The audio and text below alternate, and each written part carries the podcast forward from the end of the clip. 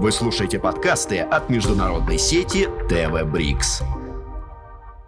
Глобальный мир диктует свои законы. Важную роль в развитии партнерства стран и народов все чаще начинает играть сотрудничество в духовной сфере. И Россия с Китаем, конечно же, в этом смысле не исключение. Тем более опыт взаимодействия в области религии у них имеется, и опыт многовековой. Как в Пекине появился первый православный монастырь и почему миссионеры выполняли также функции дипломатов. Сейчас мы с вами все узнаем. Меня зовут Светлана Кукава, и это проект «БРИКС в зеркале времен». Здравствуйте! Я рада представить вам нашу сегодняшнюю гостью.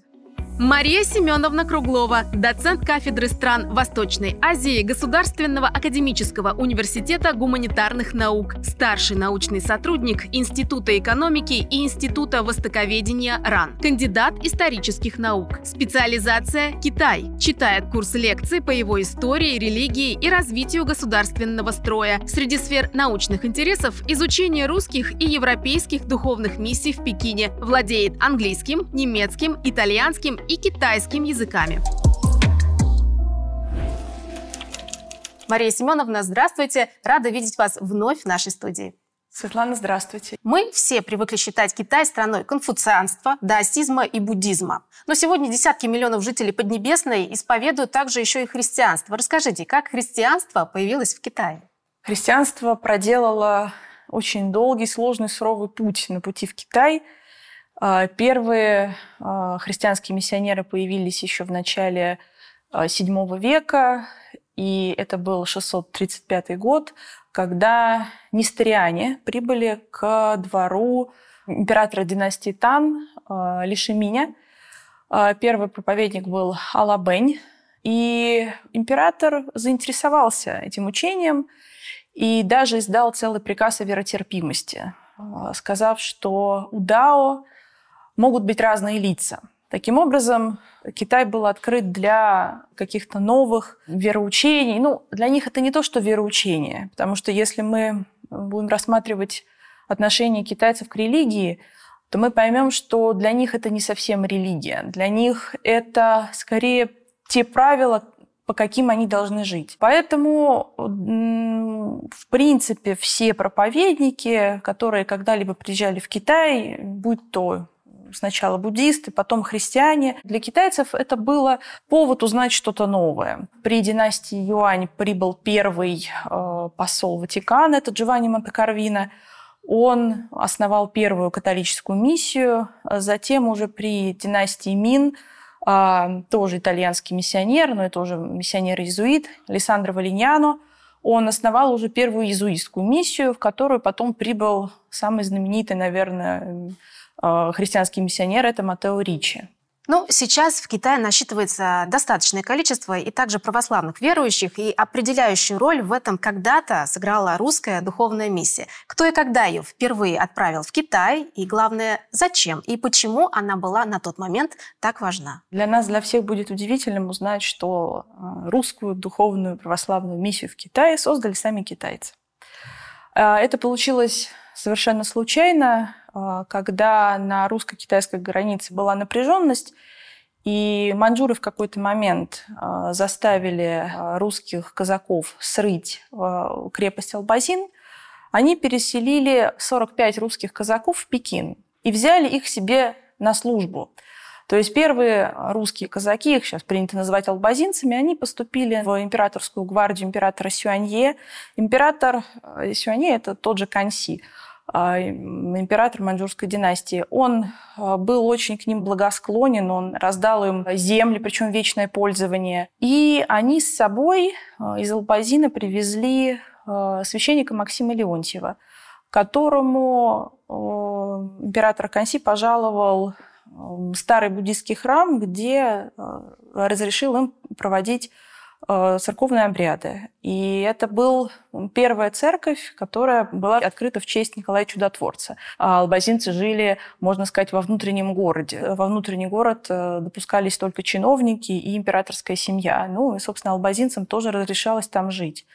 И когда было направлено в Китай посольство Рагузинского и был заключен Кяхтинский договор о торговле границей, то как раз Кяхтинский договор и утвердил формальное нахождение русской духовной миссии в Пекине. И вот именно с этого момента как раз началось, началась ее деятельность. А кто входил в состав первых духовных миссий и как складывалась судьба православных первопроходцев в Китае? Входили совершенно разнообразные люди, начиная от э, священников, заканчивая от детей аристократии, которым было необходимо там, получить э, какое-то э, китаистическое образование для дальнейших дипломатических отношений с Китаем. Ну и, конечно, разумеется, это были священники, которые должны были блюсти интересы вот этих вот православных албазинцев. Интересно то, что албазинцев перевезли с их места жительства без женщин. И император Канси предложил им выбрать себе любых китайских зон. То есть он был достаточно благосклонен, потому что он хотел, э, э, чтобы их жизнь хорошо сложилась, чтобы они не пытались э, перебежать на русскую сторону, поэтому он предложил им жениться на китаянках. Они не отказались от этого, и в дальнейшем вот как раз именно они послужили основой для развития православия в Китае вообще. Что в последующие годы собой представляла русская духовная миссия в Пекине и почему ее участникам, по сути, пришлось выполнять роль официальных послов Российской империи? По Кяхтинскому договору э, было разрешено э, российским купцам отправлять два каравана в год в Пекин. И э, основной функции в этот момент духовной миссии было в том, что они были переводчиками. Поскольку они очень хорошо учили китайский язык и были гораздо более надежными и менее ресурсы и трудозатратными переводчиками, чем те же европейцы, служившие при дворе императоров, они как раз выполняли э, функции переводчиков. И это было удобно всем. А, и именно поэтому а, они выполняли и функции дипломатов. На самом деле русская духовная миссия в Пекине была, можно сказать, страной в стране. Потому что на территории э, русской духовной миссии священники и те, кто там проживал, они держали свою пасеку, они держали огромное количество мастерских, ювелирную, а, кузнечную. И все, что они производили, они имели право продавать, что на самом деле тоже не всем было позволено.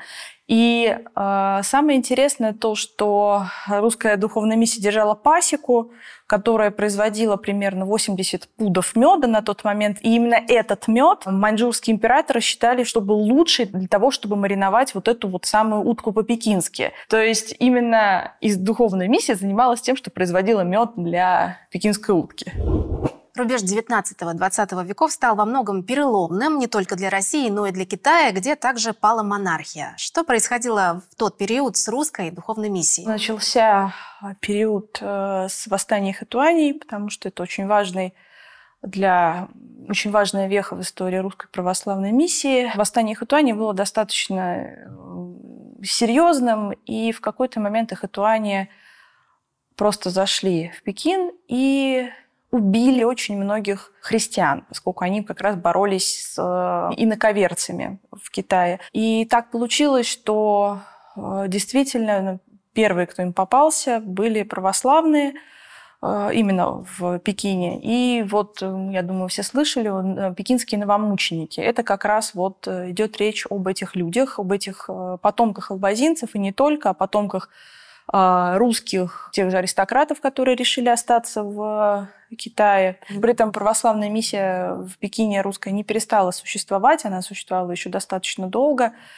И как раз а, в период а, революции, в период свержения монархии тоже сыграла свою важную роль, когда в 917 году в России произошла революция, было очень много беженцев из э, России в Китай. И именно русская православная миссия в Пекине была пристанищем для этих беженцев.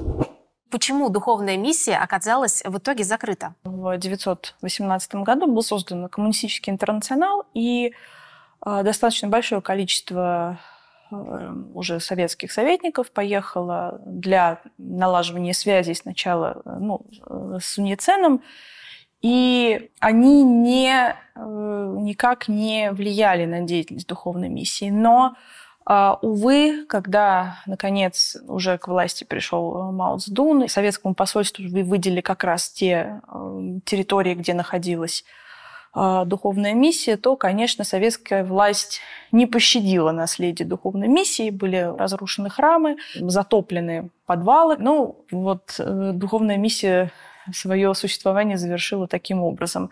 Но, несмотря на все это, а, и, да, китайские а, власти, даже учитывая тот факт, что во время культурной революции те же хунвейбины, они тоже нанесли некоторый ущерб тем реликвиям, которые остались после того, как Россия установила там свое посольство. Даже за эту деятельность уже Дэн Сяопин, ну, как раз в бесчинствах Хунвейбинов, Дэн Сяопин потом приносил извинения. Известно, что русская духовная миссия в Пекине внесла вклад не только в развитие отношений двух стран, но и в научную деятельность. А в чем этот вклад заключается? Ну, если бы не духовная миссия, то у нас не было бы китаеведения. Потому что Первыми китаеведами как раз были деятели и члены духовной миссии. Это а, Бичурин, а, монах Иокинов, и Палладий. Бичурин известен тем, что он оставил после себя огромное просто количество описаний китайских земель. Его наследие такое большое, что оно не изучено полностью до сих пор. И я до сих пор студентам, например, даю темы, а, которые бы основывались на оставленных описаниях Бичурина. И второй, самый известный, это Палладий. Это тот человек, благодаря которому мы можем транскрибировать китайские иероглифы, ну, китайский язык на русский язык. Мария Семеновна, большое спасибо, что пришли, и большое спасибо вам за крайне интересный рассказ. Светлана, вам спасибо, была рада вас видеть. Ну а в следующем выпуске нашей программы мы с вами узнаем, почему опиумные войны в Китае позволили России пробить путь к Тихому океану и как во время Второй мировой Пекин и Москва помогали друг другу победить. Это был проект «БРИКС в зеркале времен». Меня зовут Светлана Кукава. До встречи. Вы слушаете подкасты от международной сети ТВ БРИКС.